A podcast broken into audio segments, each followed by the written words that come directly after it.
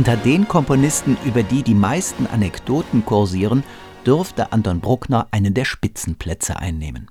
Damit verbunden sind mehrere Vermutungen, oder sind es in Wahrheit Klischees, die das Bruckner-Bild bis heute prägen? Bruckner, ein einfacher Mann vom Lande? Bruckner, ein unbeholfener Kauz. Bruckner, ein autoritätsgläubiger Untertan. Bruckner, ein bis zur Selbstverleugnung unsicherer und bescheidener Mensch? Das sind einige der Fragen, die Felix Diergarten gleich zu Beginn seines neuen Buches aufgreift und in Kurzform beantwortet. Doch gleichzeitig macht der in Freiburg lehrende Musikwissenschaftler klar, dass viele der gängigen Bruckner Bilder zwar zutreffen, dass allerdings genauere Blicke erforderlich sind, um ihren Wahrheitsgehalt ermessen zu können.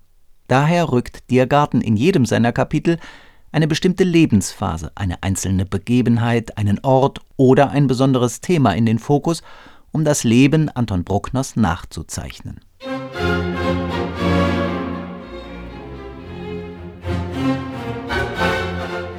Geboren wird Anton Bruckner 1824 in Arnsfelden südlich von Linz. Ein Dorf mit weniger als 2000 Einwohnern zwar, im Zentrum aber ein Ensemble von Kirche, Schulhaus und Pfarrhof. Dort pflegte man eine reiche musikalische Kultur. Besonders liebte man die Werke Schuberts, der mehrmals persönlich zu Gast war. Diergarten schreibt anschaulich und konkret und, im Gegensatz zu den Anfängen der Bruckner Biografik, ohne Ausschmückungen. Immer wieder geht er der Frage nach, unter welchen Rahmenbedingungen sich Bruckner so hat entwickeln können, wie er sich letztlich entwickelt und seinen unverkennbaren Personalstil gefunden hat. Etwa als Bruckner kurz nach dem frühen Tod des Vaters auf das Internat von St. Florian kommt. Bruckners geistiges Umfeld in St. Florian war reichhaltig und weltoffen, auch in musikalischer Hinsicht. Man pflegte aktuelle Kammermusik, Lieder, Auszüge aus Opern und Unterhaltungsmusik. Eine Abschrift von Rossinis Tancredi-Ouvertüre trägt den Namen Bruckners. Felix Diergarten folgt dem Lebensweg Bruckners in chronologischer Reihenfolge über die ersten kompositorischen Versuche, seine Zeit als Schulgehilfe und seine Jahre in Linz, schließlich in Wien.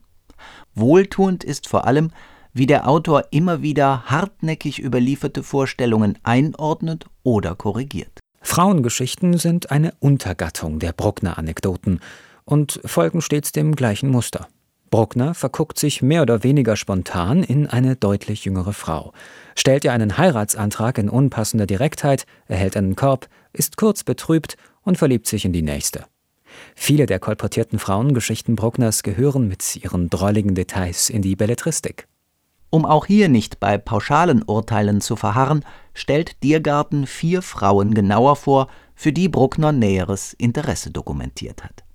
Immer wieder berücksichtigt er in seinem Buch allgemeine Zeitumstände wie die jeweilige politische Lage und kulturelle Rahmenbedingungen, etwa die Wiener Presselandschaft. Auf die großen Werke geht er ausführlich ein, doch sind seine Analysen stets so gehalten, dass auch der Nicht-Fachkundige den Beschreibungen gut folgen kann. Bruckners A-Dur-Sinfonie beginnt da, wo Mendelssohns A-Dur-Sinfonie aufgehört hatte, mit einem pulsierenden Triolenrhythmus. Bei Mendelssohn war das ein italienischer Tanz. Doch was sich in Bruckners A-Dur-Sinfonie um diesen Rhythmus herum ereignet, ist nicht tänzerisch. Ein majestätisches Thema erklingt in den Bässen.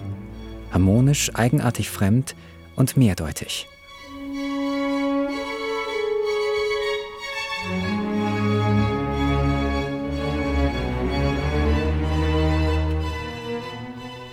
Was weitgehend fehlt und offenbar bewusst ausgeblendet wird, weil es fast ein eigenes Buch wert wäre, ist die Rezeptionsgeschichte, sowohl was die Person Bruckners betrifft, als auch den teils grotesken Umgang mit seinen Partituren.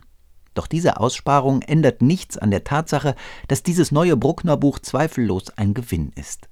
Es ist erfreulich sachlich geschrieben, aber nie trocken. Es ist konkret und direkt, kurzweilig und prägnant außerdem klar in der Einordnung von Fakten und strikt im Umgang mit ewig alten Gerüchten und Anekdoten.